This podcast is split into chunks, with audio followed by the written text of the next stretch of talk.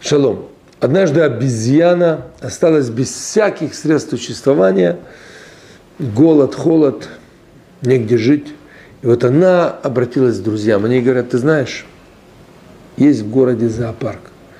Обратись, тебе дадут работу, и само собой все решится. Она приходит в зоопарк, директор говорит ей, я могу тебе предложить другую должность, потому что вакансия обезьяны занята. Стань медведем.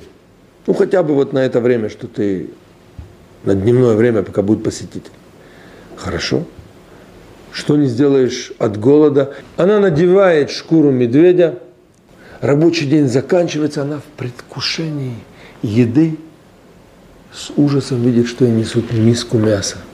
И она начинает крутиться по клеткам ночью в надежде поменять с кем-то э, мясо на, на фрукты, и вдруг перед ней обезьяна в клетке.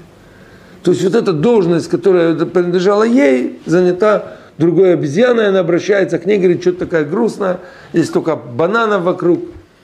Она говорит, я тебе признаюсь, я не обезьяна, я медведь. Ты медведь! Она заходит к ней в клетку, предлагает ей мясо, та с удовольствием кушает, обезьяна пока э, насыщает себя бананами, берет еще с собой, и вот расставаясь, они договариваются утром пойти к директору. Решить вопрос. Приходит директор, объясняет ему, слушай, ну, не гоже, я играю не себя, она играет не себя, давай вот каждый будет играть себя, э, служить, как говорится, э, верой и правдой нашему зоопарку, на это директор неумолимо не соглашается. Нет и все. Они ему так объясняют, так объясняют, нет и все. Пока медведь, не выходя из себя, кричит, ты ведешь себя как осел. Как ты не понимаешь, такой упрямый. И тут вдруг директор поник головой и говорит, да, вы правы.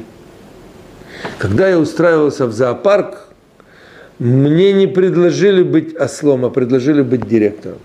И здесь, дамы и господа, мы видим с вами интересную вещь. Весь этот мир – зоопарк. Каждый из нас иногда меняет роли, одевается в другие шкуры.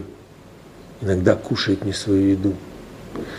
Все это жизнь, которая ставит нас перед тяжелыми испытаниями. Играть не свою роль. Лучше не играть чужой роли. Но если уж довелось, то нужно вовремя, вовремя понять, твое это, не твое это. Если не твое, не надо бояться, надо обратиться к директору, даже если он осел, нужно объяснить ему. А если он не понимает, принять соответствующий вывод. И дай Бог, чтобы мудрость помогла нам вовремя разобраться в этом. И чтобы это было абсолютно безболезненно и без потерь для нас и для наших близких. Шалом, шалом.